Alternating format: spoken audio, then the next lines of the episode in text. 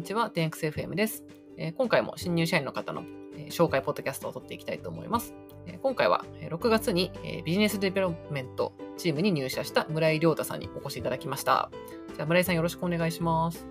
はい、よろしくお願いします。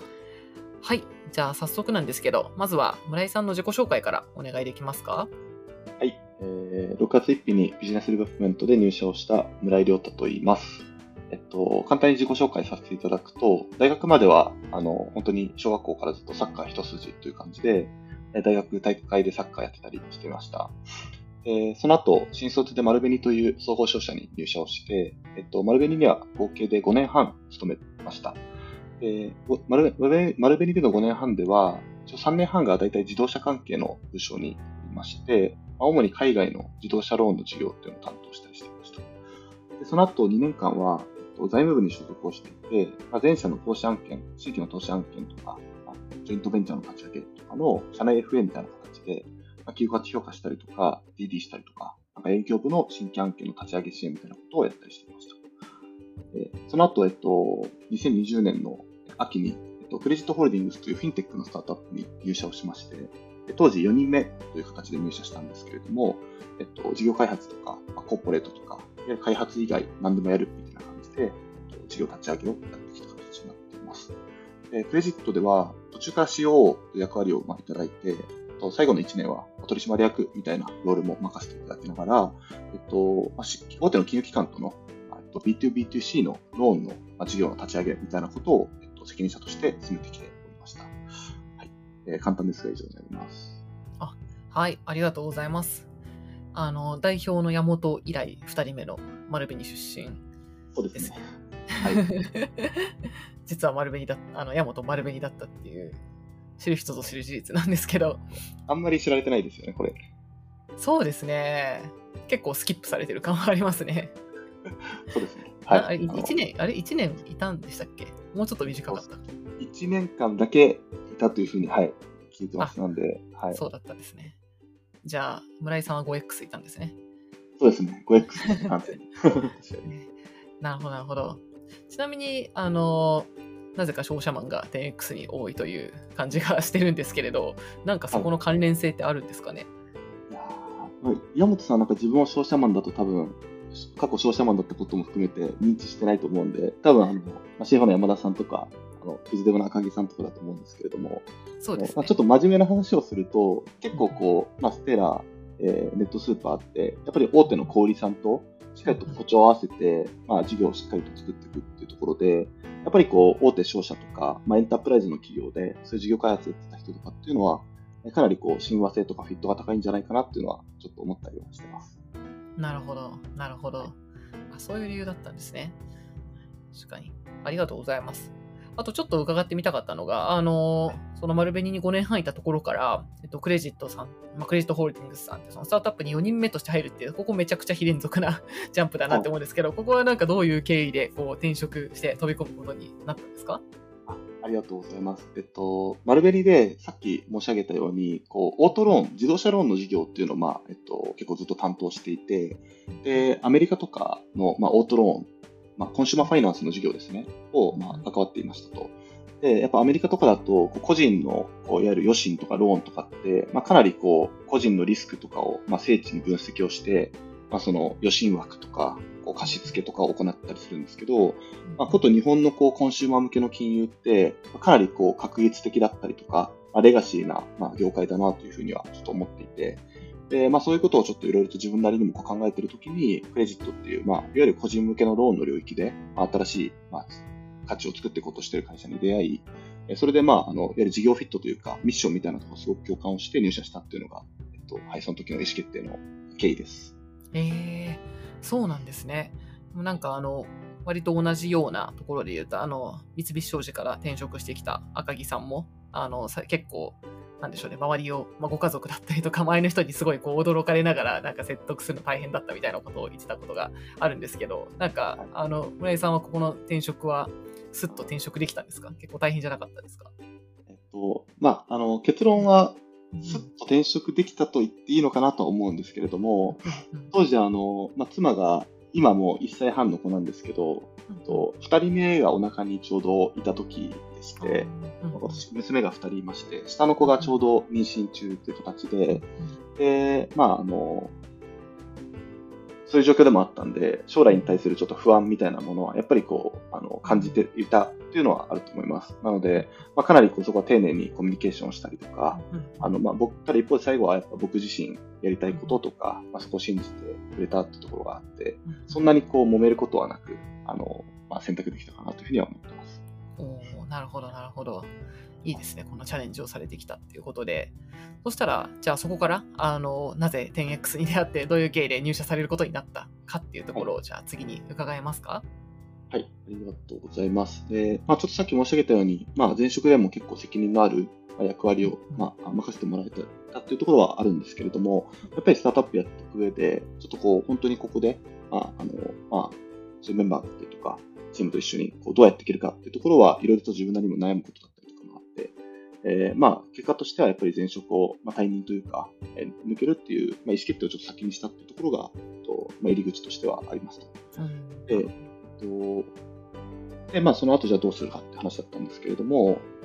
もともとですね、あの、まあ、前職のクレジット社が、まあ、いわゆる金融版のステーラーじゃないんですけれども、ローンの金融のオペレーティングシステムを作って、それを大手の金融機関に提供して、まあ、一緒にこう事業を作るみたいな、えっと、そういったまあビジネスモデルを立ち上げようとしていて、で去年の本当に夏ぐらいに、あの、まあ、我々が本当に1件目の立ち上げをこう進めているときに、あの、実際じゃあ小売りの領域でそういったことをやってるテックさん、えー、1社目で伊藤洋華堂さんだったりとか、ライフさんっていうのを、まあ、落としに行った会社だったので、えっと、どういうふうにこうそのディールをまとめに行ったかとか、どういう論点が結構上がったかとか、まあ、いろいろこうご相談したいなと思って、共通の友人に山田さんを紹介してもらって、山田さんと何度か本当に打ち合わせというか、まあ、お時間いただいて、壁打ちとかさせていただいてたっていうのが、テクストのちょっと元々の、まあ、きっかけになって。で、さっき申し上げたように、あの、まあ、前職を退任するっていう意思決定をしたときに、まあ、ちょうどこう、山田さんにもちょっといろいろご相談してた中で、まあ、ぜひちょっとうちフィットすると思うから、受けてみてよ、みたいな感じの、まあ、お声掛けをいただいて、トライアルに進んだっていうのが、背景というか、経緯になっています。ああ、なるほど。じゃあ山田さんが、山田さんに昔から相談していたら、たまたま そこで、そうですね。受けることになったっていう感じなんですね。はい、まさに。えーあ、でも、ちょっとこれはなんかすごい面白いなと思っていて、なんか山田さんってすごいオープンな方で、なんか結構こういろいろ発信されたりもしてるじゃないですか。確かにツイッターとかで結構ノートとかも書いてますしねノ。ートとか、うんはい。で、なんか、僕自身全く利害関係なく、うんで、まあ、すごくお忙しいはずなのに、結構こう何回にもわたって、なんかランチ行ったりとか、うん。なんかご飯食べながらとかも含めて、いろいろ本当にオープンに、あの、まあ、言える範囲ですけれども、うんなんかアドバイスとか壁打ちに乗ってもらってて、うん、で、なんかそういうふうな、こう、なんか姿勢とか、こう、オープンな、まあ、シェアな、シェアマインドのこう姿勢みたいなのすごいなんか素晴らしいなと思ったのは、なんか、この会社を受けたいなと思う、結構最初のきっかけの入り口になったなとは思ってます。えー、そうだったんですね。すごい山田さんの株がいないところでどんどん今上がってますけど、確かにすごいでも、でもよくアドバイスとかね、載ってますよね。いろんな人のそうで。すよね。うんはい。なんか、彼は結構こう、日本のスタートアップとか、この産業をなんか盛り上げていくみたいなのが、こう、彼の裏ミッションだみたいなことが結構大きいことを言ってて、なんかすげえ、すげえ視座だなとちょっと思って、いつも話聞いてまあす。あ、なるほど。いい話だ。はい、いい話ですね、これは。うんうんこれちょっと山田さんに 当時当時からいつか入ってくれると思ってたのかなっていうのはいつか聞いてみたいですけどね。そうですね、確かに。なるほど。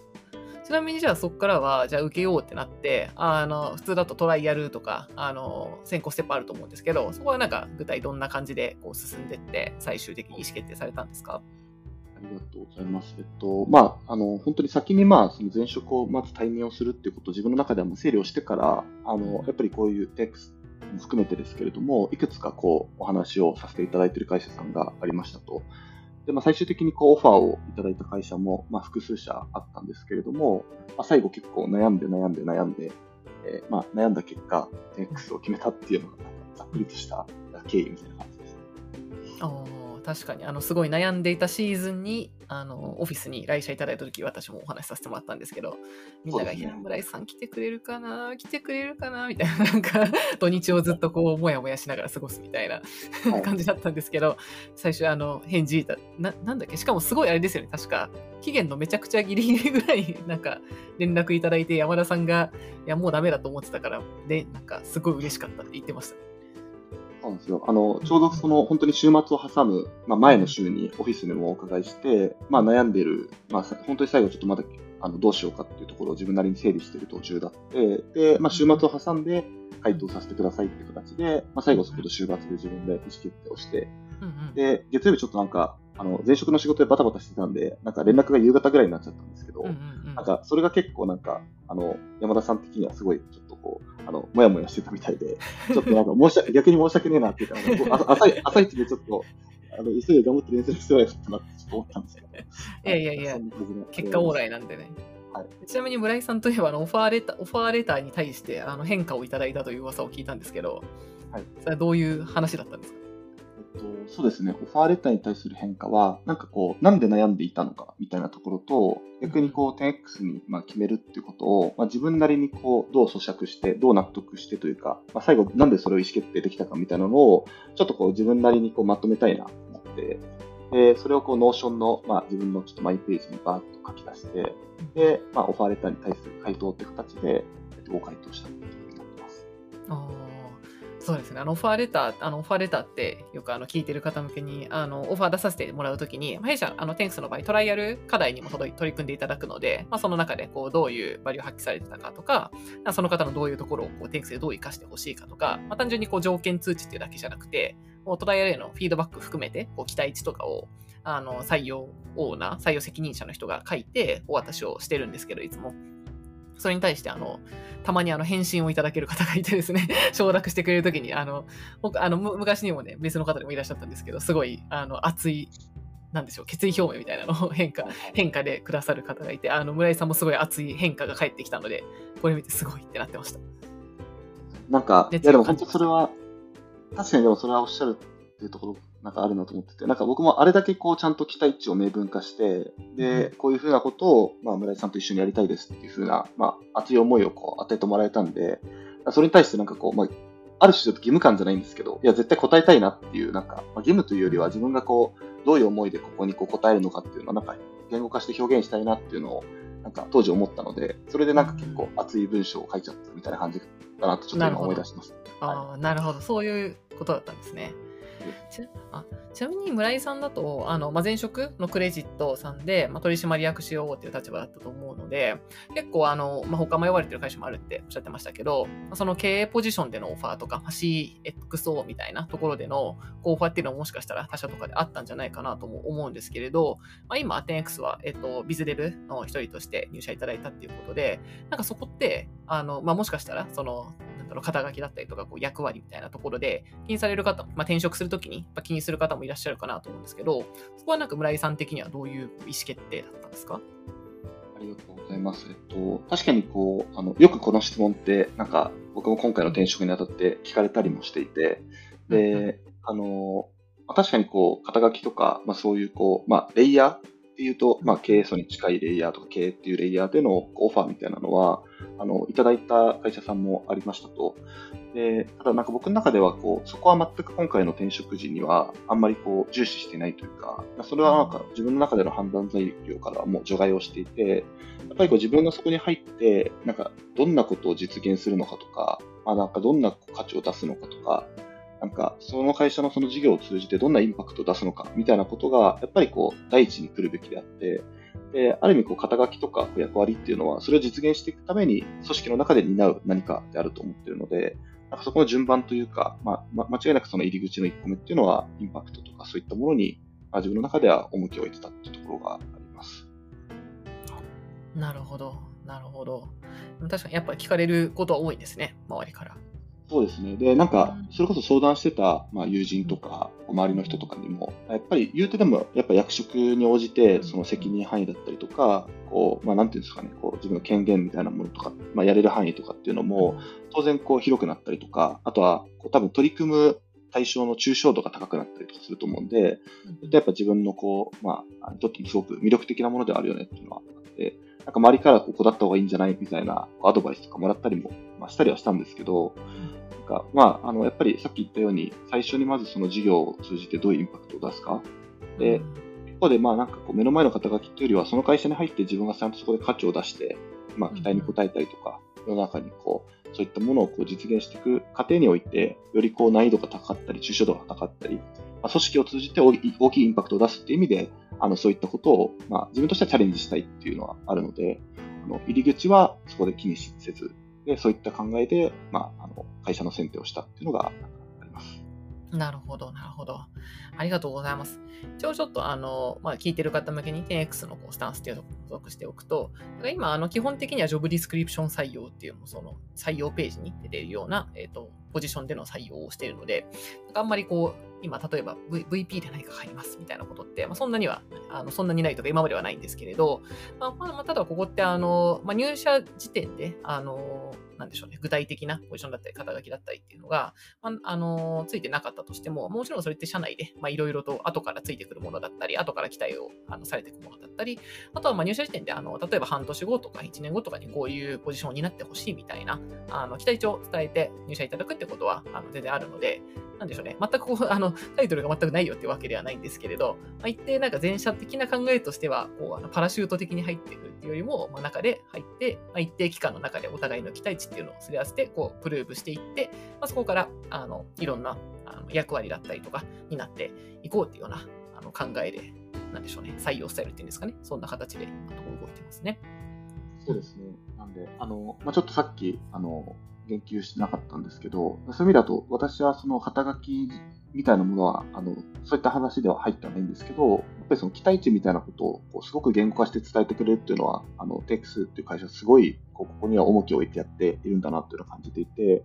それもなんか肩書きに対する期待値っていうよりは、なんかやっぱり村井っていう人間がこの会社で、まあ、どういうふうに働いて、まあ、どういうふうにこう価値を出していったり、まあ、インパクトを出していったり、まあ、例えばチームに対してポジティブなこう影響を与えていったりとか、まあ、そういったところをすごくこうあの期待として、まあ、伝えてくれているので、やっぱり僕自身もこうそれを思いっきりやれる環境だなっていうふうに思って、でそれ自身が僕がやりたいこととすごく合ってるなっていうのが、やっぱりすごく大きかったなと思ってます。ああ、なるほど。オファーレターとかで結構具体的に書いてある感じだったんですか？そうですね、まさにオファーレターでとかですね。はい、うん、なるほど。いや、ちょっとこの具体話はかなり気になる方も多いと思うので、いや、ちょっとあの具体聞いてしまいましたけど、あのありがとうございます。すごい参考になった方もいるんじゃないかなと思います。ありがとうございます。じゃあちょっと長くなっちゃったんですけど、次、あの仕事について聞いていきたいと思うんですけど、じゃ今入社されて、えっ、ー、と、今2ヶ月弱ぐらいですかねってところだと思うんですけど、はい、直近どんな感じのお仕事されてるか伺えますか？はい。えっ、ー、と、ビジネスデベロップメントがですね、えっと、10X では3つの、まあ、チームに分かれていて、と、いわゆる一番最初にリードを獲得してきて、契約のクロージングまでをま行うビジネスチームというチームと、クロージングをした後にサービスリリースまでパートナー様と一緒に伴走するローンチオペレーションズというチームと、まあ、ローンチのした後に、えっと、まあ、グロースですね、ユーザーさんにより使っていただいたりだとか、えっと、その事業を伸ばすっていうところにコミットするグロースチームっていう3つに、まあ、 BizDev チームっていうのが分かれていますと。えー、私はあのその一番最初のビジネスチームというところで、えー、小売さんの開拓、新規に、まあ、ステラを導入していただく小売パートナーさんの開拓、でそこをまあ契約クロージングまで、えーまあ、持っていくっていうふうな、えー、と業務をやっております。じゃあ入社直後から結構どんどん新しい小売さんに会いに行くっていう感じなんですか？そうですね、まさにで、あの入社して翌週には、なんかあの出張にもうすでに、あの、なんか2泊3日くらいで行ったりとか、あのまあ6、6 月中もなんか、はい、複数回そういった機会もいただいたりとかしていて、実際にやっぱ氷さんとあのフェイス2フェイスであの導入の提案をさせていただいたりとか、えっと、まあ、もっとこう、あの課題に向けたディスカッションをさせていただいたりとか、そういったことを、まあ、日々やらせていただいているというのが現状になってます。うん。なるほど。実際今、あの、入社されてみて、まあ今は結構すぐだと思うんですけど、なんかそのビジネスのフロントをやってる中で、村井さんとしては今後やっていきたいこととか、あの、個人的にチャレンジしたいこととか、野望とかって、なんかもしあったらぜひ教えてください。ありがとうございます。と大きく2つあるなと思っていて、1つはまずビジネスチームっていう、まあ、動きの中で言うと、なんかビジネスチームって私なりのこう解解釈というか定義の中では、こう会社、X という会社が持っている資産とか、まあ、ステラっていう、まあ、資産、もしくはこう人の資産も含めて、そういったものをこう一番こう最前線に立って、まあ、新しい小売のパートナーの方とかに対して、ちゃんとこう価値を伝えていくっていうことと、一方でこう、小売の方たちがですね、まあ、どういったことに困っていたりとか、まあ、どういったことを望んでいるかみたいなニーズも含めたところを、ちゃんとこう、我々が、まあ、拾って、それをこう、社内に対してフィードバックをかけるみたいなところは、やっぱり非常にこう、重要な役割だなと思ってので、まずはこう、そこを、あの、しっかりとこう、やっていきたいっていうのが、足元として思っていますと。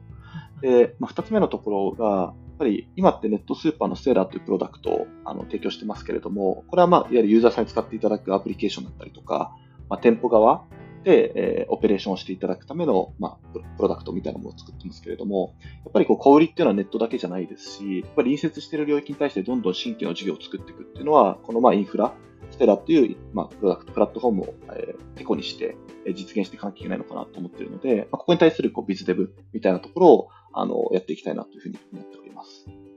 おなるほど、なるほど。ありがとうございます。結構、あれですね。それがなんか、あのー、もともと入社して、あの、なんでしょうね、価値を出していきたかったところにもつながってるっていう感じなんですか？そうですね、まさにですし、まあ、それこそ先ほどのこうオファーレターみたいなところでも、やっぱりこう、テックスとしても、今はまずしっかりと足元のネットスーパーの事業を、まあ、広げていく。これをこうインフラ、プラットフォームとして、やっぱり、あの、面を取りに行くみたいな話は、フォーカスしてやってると思うんですけど、やっぱりそこに対してどんどんこう新しい事業が複層化していくっていうのは、えー、向こう中長期で言うと非常に重要なミッションだというところで、私自身もやっぱそこにチャレンジしたいと思ってますし、まあ、そういったあの期待みたいなものもかけていただいて、あの入社に至ったのかなとは思っています。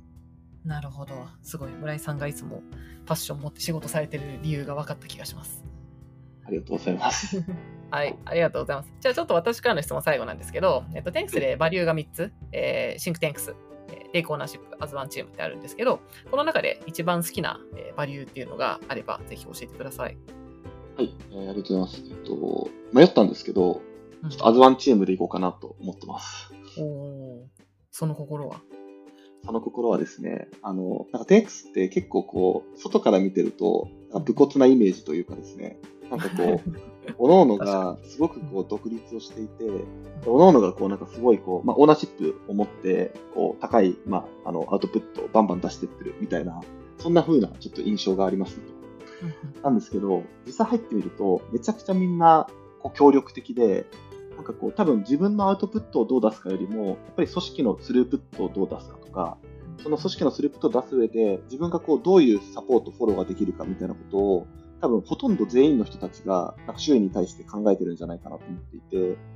なので、なんかこう、入った時のイメージとしては、なんかすごいこう、このアズワンチームっていうバリューが、なんかこう、根付いて体現されてるんだなっていうのを思って、ちょっと今回はピックアップさせていただきました。ああ、なるほど。結構それが、なんですかね、入社後のギャップというか、なんか意外だったとこっていう感じでした、はいそうですね、なんかギャップっていうところまではいかないというか、うん、まあ、トライアルを通じてやっぱりそういう風な会社なんだろうなっていうのは、はい、まあ、あの、垣間見えた部分はあったんですけど、まあ、じゃあ実際自分が入って、こう、じゃあどうオンボードしていくかとか、まあ、僕がこう、最短でどういう風に高いパフォーマンスを出せるかっていうことに対しても、やっぱりこう、あの、一緒に働いてる赤木さんだったりとか、まあ、一緒にビジネスチームの寺崎さんもそうですし、まあ、他のチームの方々も、なんかすごくこう、それを日々感じられながら、私自身は仕事ができてるので、なんかこう、アズワンチームだなって、なんかいつも思って仕事してます。いい話だ。よかったです。でも、村井さんもすごい馴染み力高いなと思ってましたけどね。なんか入ってから、あの、まあ、寺崎さんも、あの、ビジネスチーム、いや、結構ニューなメンバーで、あの、氷の最前線に立つんで、なんていうか、入社して即、なんか 10X を代表して会いに行くってすごいプレッシャーだろうな、しかも不正だって説明結構難しいしっていうのはいつも思ってるんですけど、すごいビジネスチームのみんなはすごく明るく前向きになんか、アズワンチームで頑張ってるので、すごいポジティブでいいチームだなと、旗から見てて思ってます。そうですね。あの、なんか、ちょっと補足するとあれですよね。あの、一緒に働いて寺崎さんは、まだ4月に入社したばっかりで、はい、ビジネスチーム3人のうち、4月入社の寺崎さんと、6月入社の僕と、えー、赤木さんみたいな感じでやってるので。はい。なんですけど、まあでもやっぱり、それも、あの、こういうバリューがちゃんと浸透していて、で、あとは、まあ、ドキュメントだったり仕組みとしても、まあ、最速でこう、キャッチアップをして、あの、まあ、いわゆる代表できるというか、TX っていうのを代表して外で、まあ、しっかりとこう戦える、なんか武器をみんながちゃんと授けてくれてるんだろうなと思ってるんで、はい。すごくいいなと思ってますし、なんかあれですね、ちょっといいことしか言ってないんで、なんかちょっとうさんくさいんですけど。確かに、うさんくさいかもしれない。ですが、はい。うんでもこれは結構心からそう思ってるっていう感じです。よかったですはい。ありがとうございます。じゃあちょっと最後なんですけれど、えっと、せっかくのこんあのこのポッドキャストの機会ということで毎回聞いてるのが、えっと、私、もしくはあのテンス全体でもいいんですけど、に対して何か質問とかコメントとかがあれば、ぜひっていう質問コーナーですが、何か気になることはありますか？はい。えーっと、ありがとうございます。なんか最近、こう、10X に入社したこと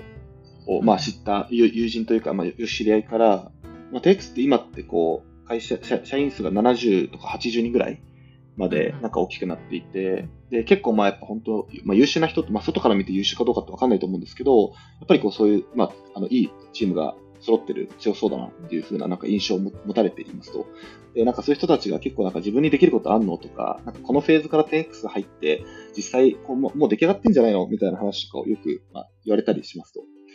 なんかその辺ってなんかリッチさん的にこうこういうことに対して、こう、なんだろう、コメントとか、なんか考えとかってあったりしますか？ああ、なるほど、なるほど。確かに今70人ぐらいですかね。確かにまあこの1年に、1年半ぐらいかな？で、結構3倍ぐらいになってるので、まあ確かに急速なペースであり、かつ、なんでしょうね、あの、なんかもうちょっと小規模なところがいいな、みたいに思う人もしかしたらいるのかもなと思うんですけど、なるほど、なるほど。なんかこれ、あの、よこれ多分スタートアップ永遠にある課題だと思ってて、一定人が増えると、なんか、あの、出来上がってる感があると思われるとか、なんかもうちょっと小規模なとこが、ななんか小規模な方が例えば採用力があるとか思われる。結構なんか昔からあるなと思ってるんですけど、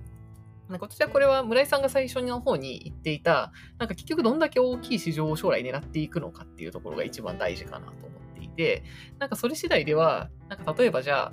10人か30人か70人かって誤差みたいなもんだなと思うんですよね。で、これはまあもちろんその入社した、なんかい今、私が例えばテニス2年弱ぐらいで、まあ最近入ったその村井さんからしたら、なんかもしかしたらまあすごい古い人って思うかもしれないんですけど、なんかこれ自分が、あ、でも自分が、あの、私前職メルカリで、で4年半ぐらいいたんですが、その時にもすごく思ったことで、私メルカリ入った時150人ぐらいの時入ったんです。で、で、その時って、で今ってちなみに2000人ぐらいいるんですね。なんで、なんかそれで言うとめちゃめちゃ偏差値昔の方みたいな感じだったんで、あ、もうフル株でしょ、フル株でしょみたいな感じだったんですけど、後半は社内で。でもなんかそこに入っでも150人ぐらいで入ろうと思った時、自分は当時、あの、もう遅いかもって思ったんですよ。で、で、なんかそれは自分の周りでもう結構転職してる人が何人かいて、メルカリに。はい、なんか、あなんか、行ったらなんかまたかって言われるかなとか 思って、なんか、別に天の弱なだけなんですけど、なんか、はいはいや、またいつもかってなんか言われるかなとか、ちょっともやっと、若干それだけは気になってたんですけど、まあ、とはいえ、まあ、サービスとしても好きだし、まあ、事業としても面白そうだし、優秀な人多いし、行こうって思って、まあ、行ったんですけど、なんか結果、当時、じゃあ、なんか50人目の人とかがすごいこう古いなとか思ったけど、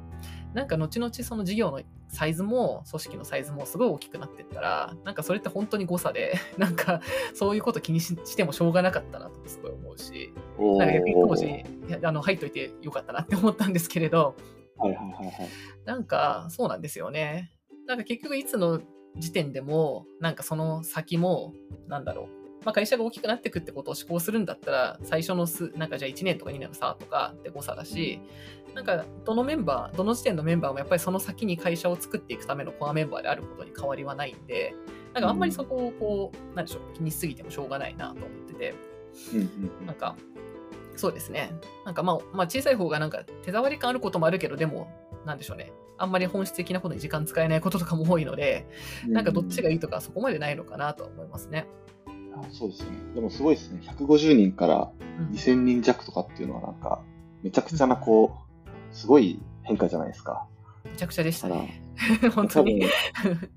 はい振り返るとなんか150人で悩んでたの、なんか全然悩む理由になんなかったな、みたいな、なんかまさにそんな感じなんですね。そうですね。やっぱりフェーズフェーズでなんかあの活躍しやすい人とかはもちろんいるんですけど、でもなんでしょうね。なんか結局事業が大きくならない限りは、なんかあんまいくら悩んでもしょうがないなっていうことはあって、で、なんかそれは逆にちょっとさっきの話に戻ると、なんかポジションとか待遇とかもそうかも、そうかもしれないんですけど、なんか会社がこう、大きいとこ目指して伸びてさえいれば、なんかその他のいろんなことは誤差になっていくっていうのが、結構スタートアップあるあるなんじゃないかなとは思っていたりします。僕もあの、実は同じようなことをこう山田さんから言われまして、山田さん悩んでた時に、あ別にそそれで悩んでたわけではないんですけど、なんか、その、Google になんか70番目で入った人は、なんかやっぱどう、どうだと。こうそのやっぱ本当に世の中を変えるっていう、であれだけこう伸びるサービスに、やっぱその時点から関わってると、なんかその時に、なんか僕自身はちょっとこう30人ぐらいのこうスタートアップとかも含めてちょっと悩んでたんで、なんかそんな、そんな誤差だよね。むしろやっぱ会社がどんだけ伸びるかによって事業の機会と、まあその多分メンバーの成長機会みたいなものも、やっぱ完全に比例するから、あの、っていうふうな話を山田さんからされたのを、なんか思い出しました。ああ、確かに。あの、私、あの、Facebook にいたシェリル・サンドバーグって人が結構好きなんですけど、はい、あの女性のキャリアの本とかもよく書いてて、リーンとか書いてるんですけど、なんか彼女は最初、なんだっけ、政府の方で働いてた後に、Google に誘われて、エリック・シュミットになんか誘われた時に、なんか最初誘われて、で、なんかでも私は何の立場なの？みたいな、なんかセールスマネージャーなのなんだろう？うん、もやもやとか言ってたら、エリック・シュミットになんか、ロケットの席をオファーされたら何の席か聞かずにとりあえず飛び乗るんだよって言われたっていう 結構有名な話があるんですけどいやなんか、ね、まあ、まあ、ちょっと強めだとは思いつつまあでも、はい、まあ、分かるっちゃ分かるというか、はい、なんかまあそんなにタイミングよくこうやってくることって意外とないじゃないですか。だから、ね、まあ出会いだと思ったらあんまりなんか細かいことは気にしなくてもいいんじゃないかなとちょっと私は楽観的ですが思ってはいますね。いやめっちゃいいですねいや強烈だな、パンチラインが。ロケットの席ですね、完全に。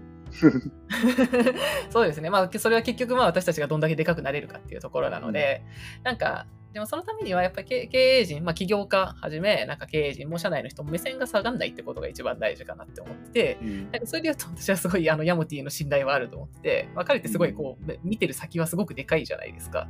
そうですね。なんかあんまり小さなところで終わってまあいいやっていうタイプじゃないじゃないですか、どこまで。はいなんかそ,、それへの信頼はすごくみんなあるんじゃないかなと思いますね。ゼンクスについて。なんか別に来年辞めるとか言わなそうだし、もう30年、50年やるとか言ってるから、じゃあやるんだろうっていう。うん、なんかまさにで、こう、これもちょっと一つやっぱ面白いなとあの思ってるのは、なんか、山本さんとこう、オファーいただいた後に、まあ、ワンオンワンさせていただいた時に、はい、まさにその、いや僕はあの、これ30年、50年やろうと思ってるんで、みたいな。で、うんうん、まあ、TX という会社としては、なんか今か、まあ、将来かわかんないけど、村井さんと働きたいから、うん、あの、まあ、そういうふうなオファーとして受け取ってください、みたいな、そういうふうな、こう、熱いメッセージをいただきまして、なんか、スタートアップで結構やっぱその、ね、崖からこう飛び降りながらヘリコプターを作るみたいな表現で比喩されたりするぐらい、やっぱこう時間とお金と、こう、まあ焦りみたいなものを常にこう内包しながら進んでいくんだと思うんですけど、やっぱりで、まだ 10X ってまだまだ本当にこれからの会社で、やっぱそんなにこう余裕を持ってる状態ではないと思うんですけど、その中でもなんか、これだけこう腰据えて質高く、なんかこう、ドシンと構えられるっていうのは、なんかすげえなってちょっと思ったんで、はい。うん、なんかまさにそういったところも信頼感はすごい強そうだな、強いなっていうふうに、あの、思って入りましたし、それはなんか間違ってないなっていうふうに思ってます。うん、それはすごいもう不思議なぐらいそうですよね。わかります。いいですね。そう。そう。うんうん。ね、もちろん短期のマイルストーンはいろいろあるんですけど、ただ会社全体としてやっぱ中長期にかけるっていうのが、なんかこうぶれないところはすごいなって、やっぱ2年ぐらい働いても、なんかずっとそれは思いますね。そうですよね。なんか僕もまあ前職まだ2年ぐらいでスタートアップ一緒ですし、ね、リッチャさんなんか多分スタートアップ何社かやってきてる中でも、よりこう 10X にそう思うっていうのは、なんかすごくそういう特徴のある会社なんだなっていうのは、はい、確かに。それはそう思いますね。はい。じゃあすいません、ちょっと長くなっちゃったんですけど、すごいいい話が今日は聞けたと思うので、はい。じゃあ、ちょっと長くなりましたが、ありがとうございました。どうもありがとうございました。はい、じゃあ、ちょっと最後、えっと、今日はじゃあ、ビズレブに入社された村井さんに来ていただきました。改めてありがとうございました。ありがとうございます。